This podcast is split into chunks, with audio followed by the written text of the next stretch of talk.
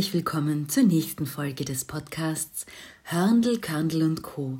Landwirtschaft zum Lauschen der Hochschule für Agrar- und Umweltpädagogik in Wien.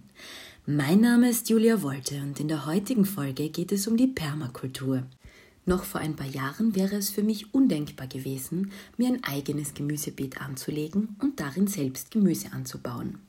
Doch dann, als ich bereits in ein paar Blumentöpfen vor der Haustür meine ersten Tomaten angepflanzt und geerntet hatte, stieß ich durch einen Zufall auf einen Fernsehbeitrag über die Holzbildhauerin Lucia Hiemer, die rund um ihr Haus einen Permakulturgarten angelegt hatte. Die Art, wie sie über ihren Permakulturgarten erzählte, ließ mich sofort Feuer fangen. Diese unglaublich beeindruckende, lebensfrohe Frau die den Sommer über in ihrem Baumhaus lebt, als Holzbildhauerin aus Baumstämmen Kunstwerke erschafft und im Herbst ihre Vorratskammer mit ihrer eigenen Ernte füllt, erzählte so tiefenentspannt vom Garten in ihrer Permakultur, dass ich hellhörig wurde. In ihrem Gemüsegarten jätete ganz offensichtlich niemand das Unkraut. Im Gegenteil. Sie nannte all das, was wir glauben ausrupfen zu müssen, Beikräuter. Und sie erzählte, dass sie ihren Permakulturgarten selten bis gar nicht gießt, weil sie ihre Beete mulcht, was auch gleichzeitig den Unkrautdruck niedrig hält. Permakultur hieß also das Zauberwort, weil man im Einklang mit der Natur gärtnert. Die Bilder, die von Lucias Permakulturgarten gezeigt wurden, beeindruckten mich schwer. Dort herrschte eine unglaubliche Vielfalt und Fülle.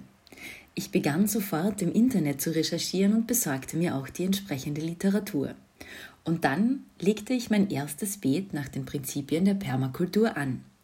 Aber später mehr dazu, denn jetzt freue ich mich, dass ich in der heutigen Folge unseres Podcasts mit genau dieser Frau, die mich zum Garteln inspiriert hat, über die Permakultur plaudern darf. Hallo Lucia, danke, dass du dir die Zeit für unseren Podcast nimmst. Darf ich dich bitten, dass du zum Einstieg ein bisschen was über dich erzählst? Ja, hallo liebe Julia, vielen Dank für die Einladung. Ich bin die Lucia Himmer, ich bin 47 Jahre alt, ähm, komme aus dem Oberallgäu, habe drei erwachsene Kinder. Von ähm, Hauptberuf bin ich Bildhauerin. Ich habe mit 16 die Holzbildhauerausbildung gemacht und arbeite seit damals in dem Beruf selbstständig. Ähm, durch mein Aufwachsen auf einem kleinen Bauernhof Familienbetrieb bin ich schon immer irgendwie mit, mit der Landschaft, mit dem Land, mit den Pflanzen, mit den Tieren verbunden und habe diese, diese Erdung, diesen Boden unter meinen Füßen immer schon gebraucht.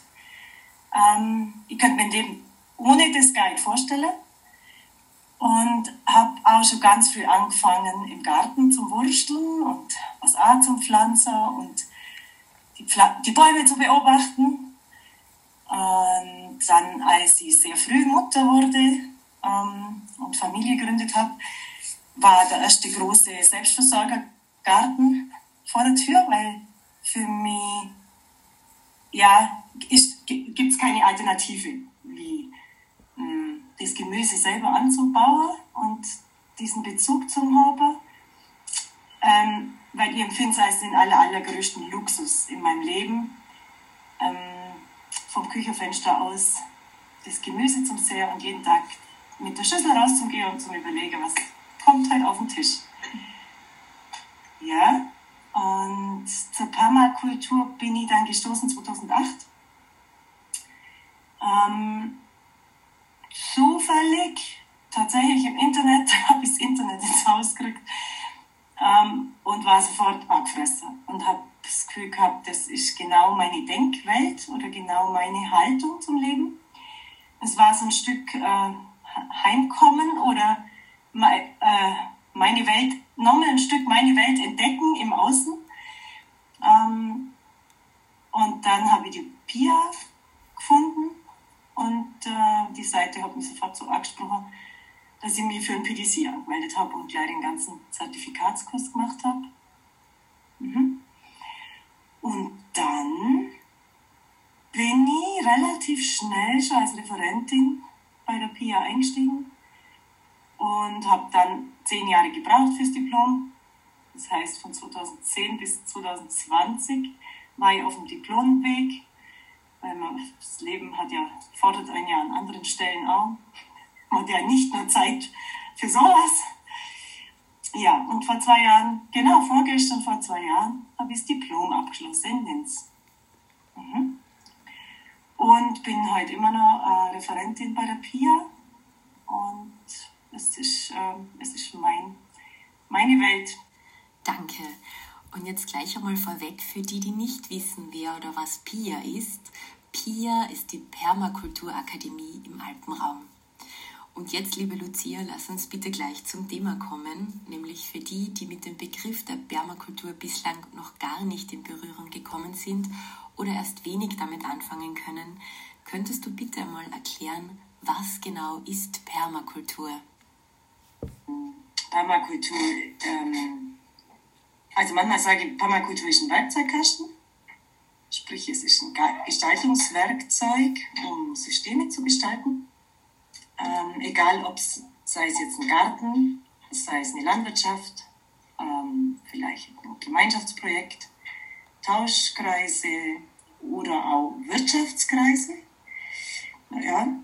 Mm, und im Hintergrund steht ähm, eine ethische Haltung, also ein ethisches Verständnis für Zusammenhänge, für Kreisläufe, für ähm, auch ein Verständnis für, wie füge ich mich als Mensch in den restlichen Organismus Erde ein.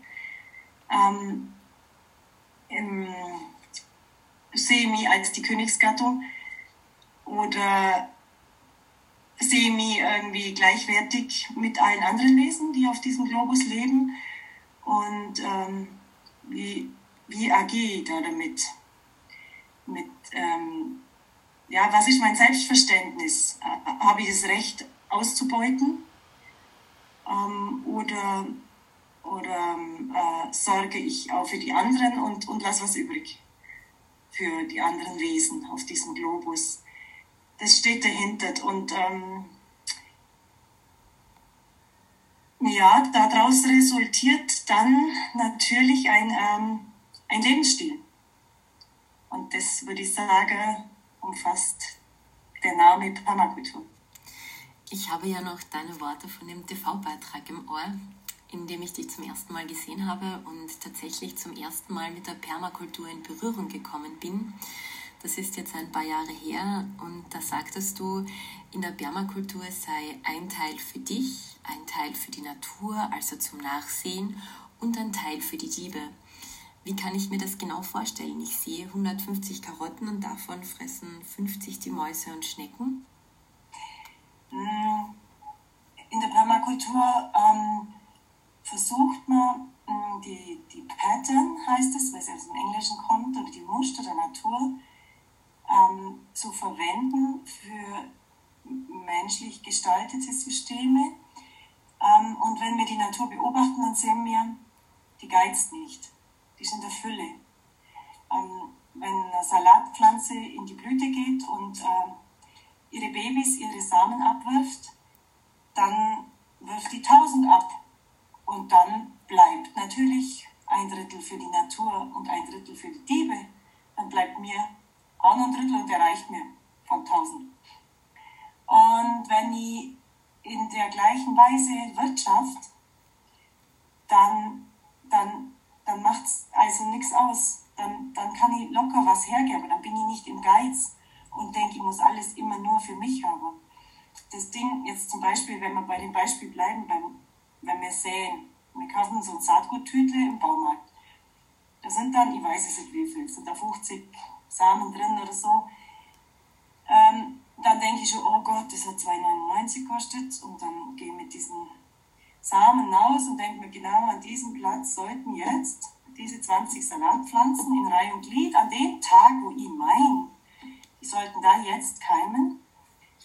Und klar, dann kommen die Saaten nicht von dem Ort und äh, dann passt das Wetter vielleicht nicht und dann kommen die Schnecken, die fressen es und dann bin ich im Bangen oder im Geiz und in der Angst. Ähm, und dann stimmt es nicht mit, dem, mit den Kreisläufen und mit, mit der Haltung der Natur. Und so denke ich, selber Saatgut ziehe an meinem Platz und, und ernte, dann habe ich so viel, dann kann ich tausende Salatsamen ausstreuen und es bleibt locker genügend für mich. Und das ist irgendwie, finde ich, schön, wenn man das von der Natur lernt, diese Haltung, die mir meistens verlernt haben.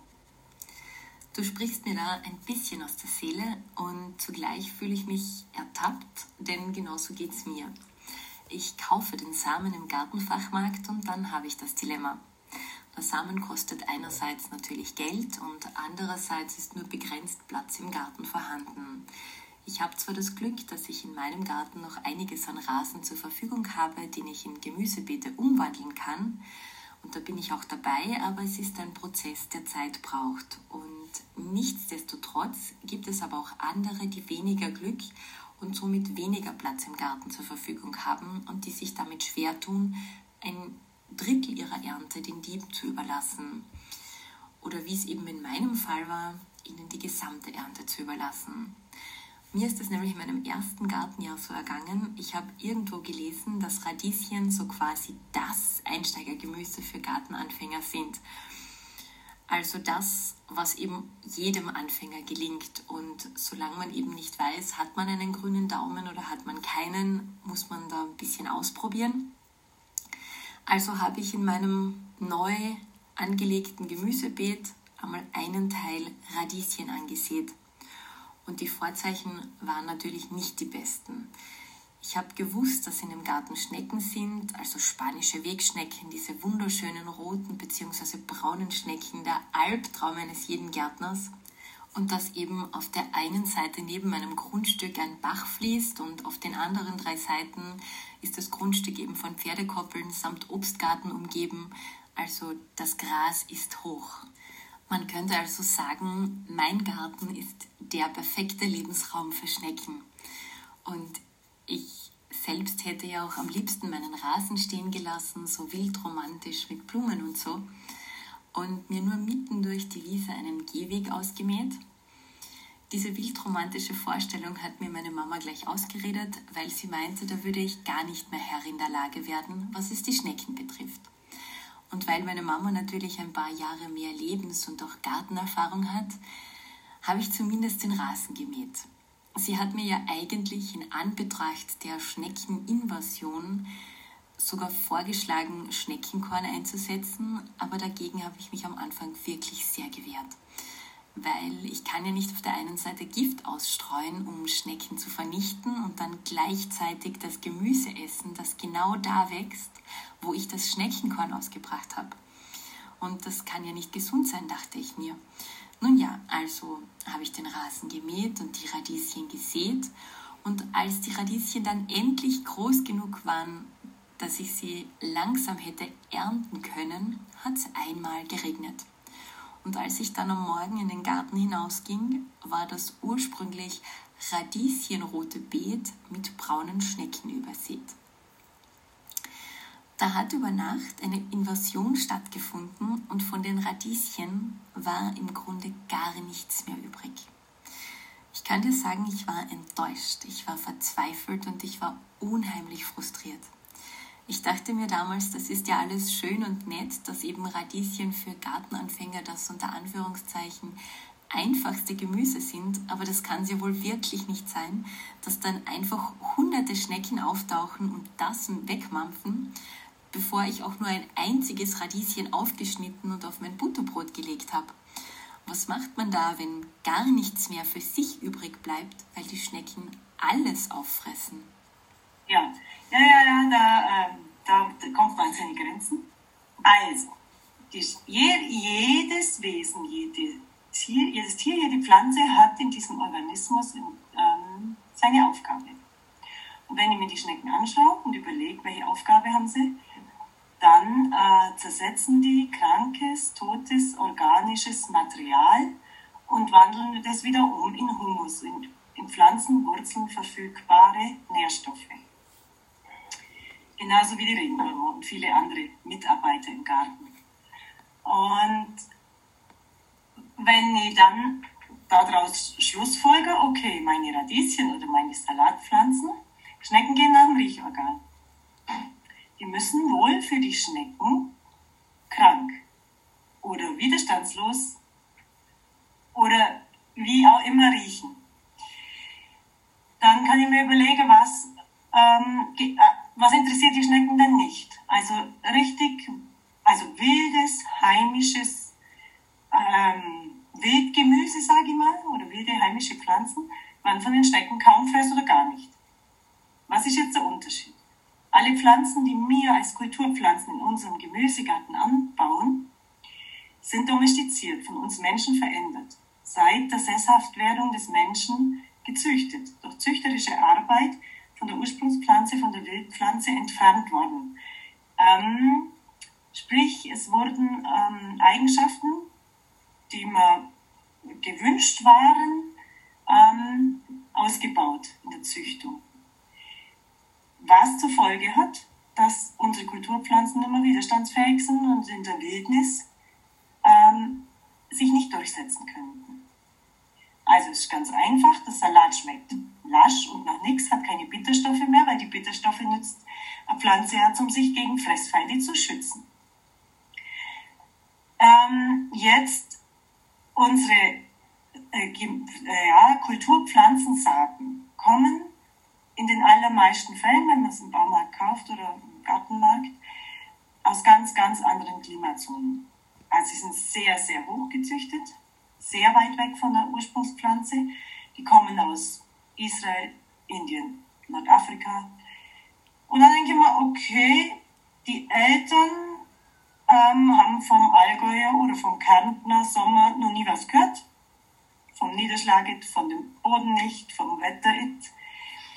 Wie sollen jetzt die Kinderlein da plötzlich als äh, Zurgeräuste, oder wie heißt das bei euch, Reichschmeckte, ja, ähm, genau. Ähm, sich zurechtfinden.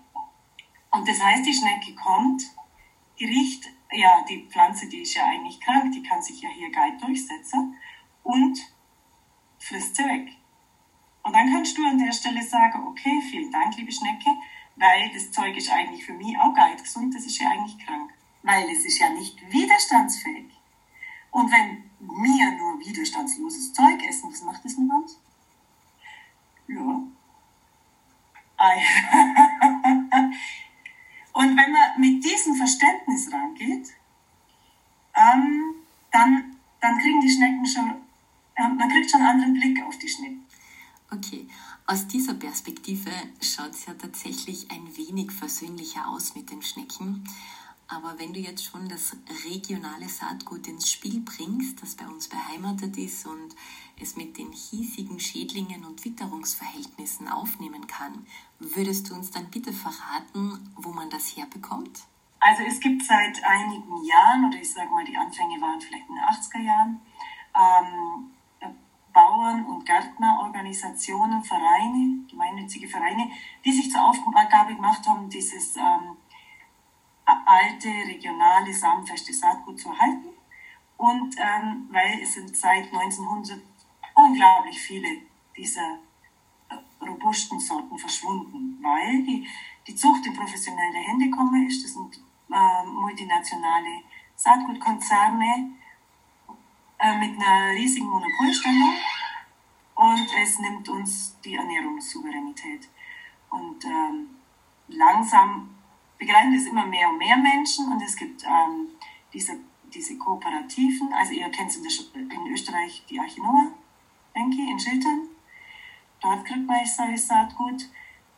Dann äh, gibt es in vielen Regionen mittlerweile diesen Saatgut-Tauschmärkte und äh, Saatgutbörsen.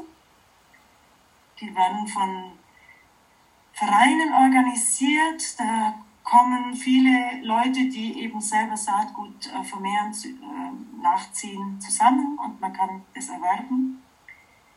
Ähm, es gibt den Verein WEN, VEN in Deutschland, Verein zur Erhaltung alter Nutztier- und Pflanzensorten. Äh, es gibt den Dreschflegel in Deutschland. Ähm, also jetzt zum Beispiel äh, die Marlies Ortner, die die PIA gegründet hat, bei der bin, in der Steiermark, die hat auch sehr, sehr viele Sorten. Da kann man direkt im Therapiegarten in Steins kann man Saatgut bekommen. Ja, es gibt schon was, aber man muss sich ein bisschen schlau machen. Okay, ja, danke für die Tipps. Jetzt wissen wir schon einmal, wo wir gutes Saatgut herbekommen. Aber was macht man dann als nächstes, wenn man im eigenen Garten eine Permakultur anlegen will? Entweder man kauft sich ein Buch und ähm, liest ein bisschen und äh, sammelt viele Erfahrungen selber. Ähm, das war in meinem Leben meistens mein Weg. Und dann irgendwann, wenn man ein bisschen, wenn man sich denkt, man muss nicht jedes Rad selber finden oder jede Erfahrung selber sammeln, einfach mal einen Kurs machen, dann wird einem das von Leuten vermittelt und man sieht mal Gärten und man ähm, weiß, wie geht man es an, wie kann man es anlegen, wie kann man planen, wie kann man die verschiedenen Elemente zueinander äh, in, in Symbiosen äh, verbinden.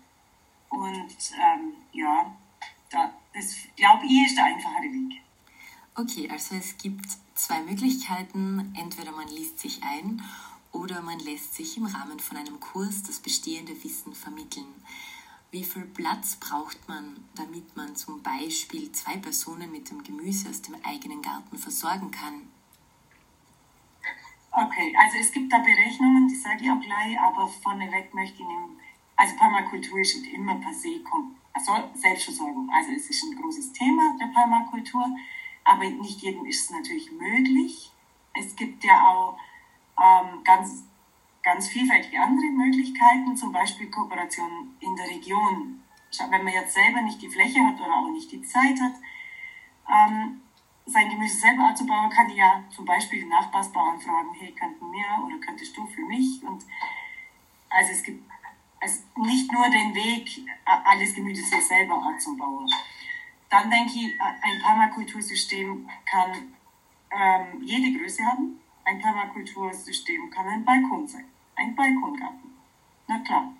Also die, die, ein Permakultursystem hat nichts mit seiner Größe zu tun, sondern ähm, die Art des Aufbaus und die Wirtschaftsweise macht, macht vielleicht diese Haltung aus oder diese, ja, genau. Um, und dann, wenn es darum geht, die ähm, das Gemüse selber anzubauen pro Person. Also es gibt Berechnungen 45 bis 60 Quadratmeter reine Beetfläche pro Person. So, das sind so bei uns in unserem Klima, ähm, ist das, das so, was kommuniziert wird. Hinzu kommt natürlich, ähm, jetzt in der Permakultur wird mulcht, also sprich, man hat keine offene Beetfläche, man hat ähm, die Erde ab, geschützt mit Mulch. Dann kommt natürlich hinzu, ich brauche nur zwei, die zweifache Fläche meiner Beetfläche für Mulch, wenn ich sie als Wiese, als Wiese habe, als Mulchwiese. Oder ich habe natürlich wieder eine Kooperation mit dem Nachbarn, der oder mit der Gemeinde, die da irgendwie einen Randstreifen mäht und kann daher den Mulch beziehen. Äh, aber das, das, das ist tatsächlich diese 45 bis 60 Quadratmeter, ist reiner Gemüseanbau. Okay, Jetzt wissen wir also, wie viel reine Beetfläche es in der Permakultur ungefähr braucht, um sich mit Gemüse aus dem eigenen Garten selbst zu versorgen. Was mich jetzt interessieren würde, ist, gibt es so klassische Anfängerfehler, also Rookie Mistakes, die einem unterlaufen oder die auch dir unterlaufen sind in deinen Anfängen und die man sich einfach sparen kann, indem man aus den Fehlern anderer lernt? Ob, ob man sagt, ob man überhaupt generell sagen kann, es, es gibt was, was richtig ist und es gibt was, was falsch ist. Also selbst das ist für mich, ähm, das stelle ich in Frage, weil es gibt nichts, was ähm, für alle Menschen der richtige Weg ist oder für alle der falsche Weg. Es, äh, jeder Platz ist anders, jeder Boden ist anders, jeder Mensch ist anders und jeder hat andere Bedürfnisse. Und die Faktoren, die auf ein Grundstück oder auf ein Permakultursystem einwirken, sei es die Winde, sei es der Regen, sei, sei es die Sonneneinstrahlung oder sonstige Einflüsse, die muss ich ja immer mitbedenken. Oder das ist ja ein wesentlicher Teil von einem Gestaltungsprozess in der Permakultur, diese ganzen Faktoren mit einzuplanen. Sprich, mh, hm, wenn eine Sache für mich richtig, sich als richtig rausstellt, dann heißt es nicht, dass es für dich auch die, der richtige Weg ist. Mm, und ich habe schon ganz oft in Kursen, ähm, äh, haben Kursteilnehmer Dinge gemacht, wo ich mir denke, das würde ich jetzt so nicht machen oder hoch. Und, und ich verwehre mich zu sagen, das ist falsch. Weil auch durch sowas lernt man.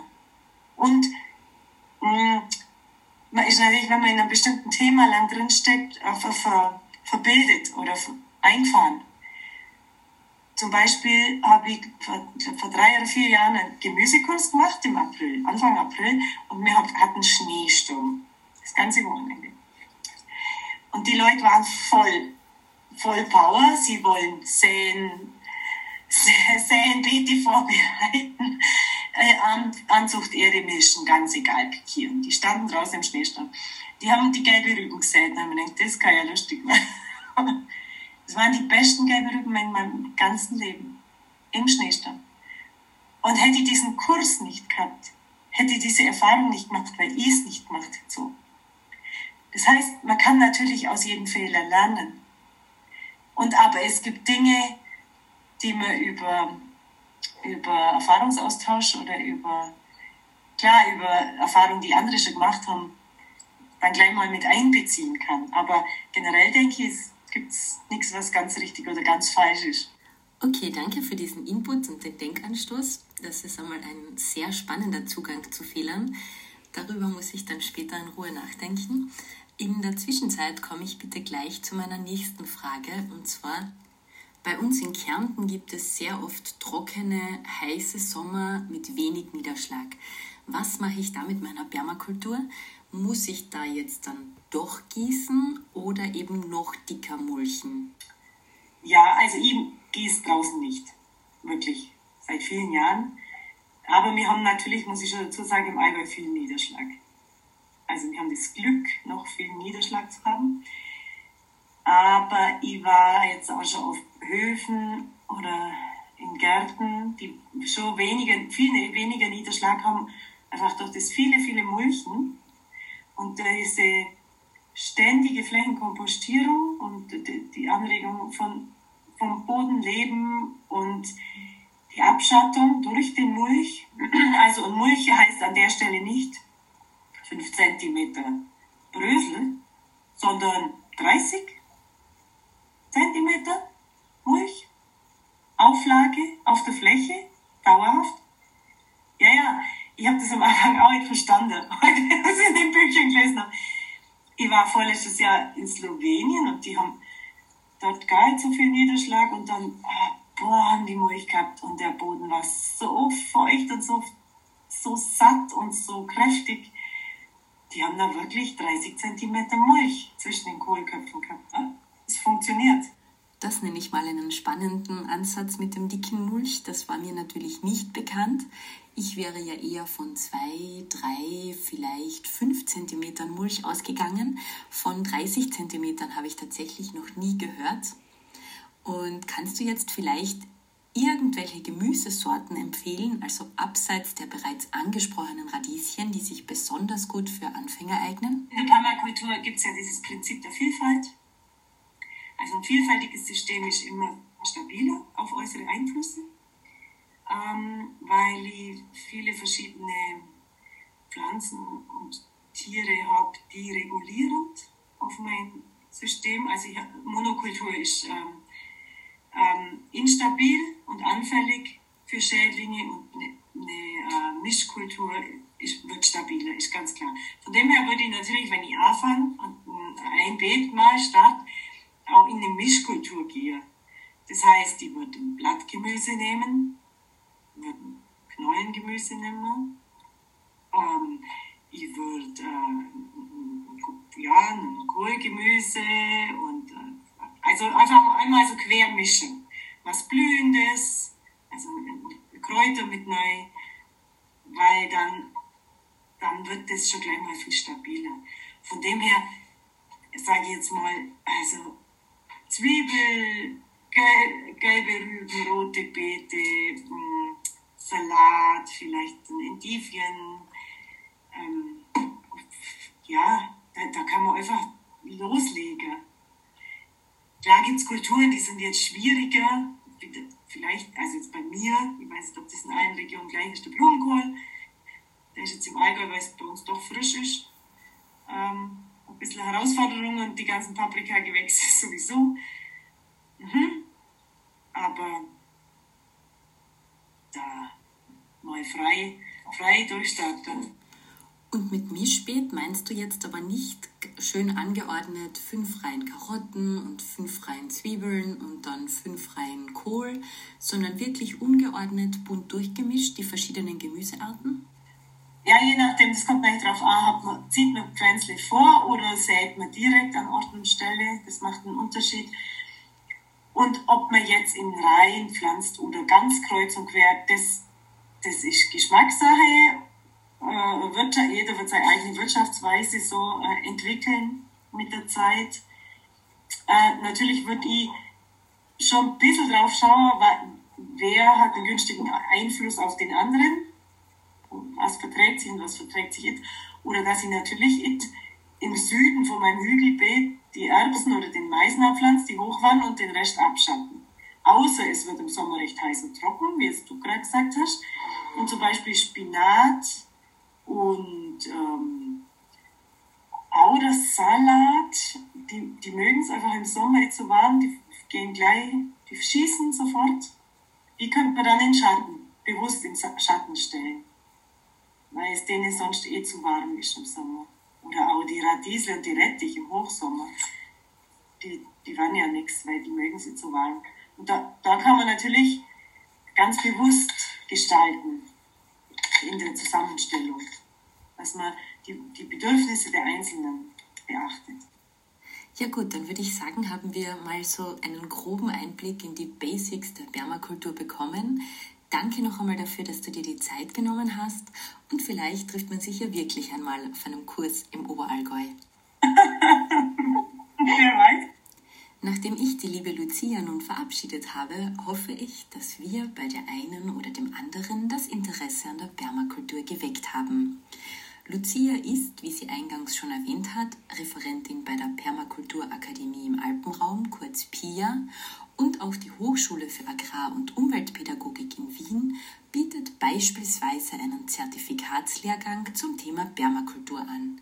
Nähere Infos hierzu findest du auf der Website unter www.haup.ac.at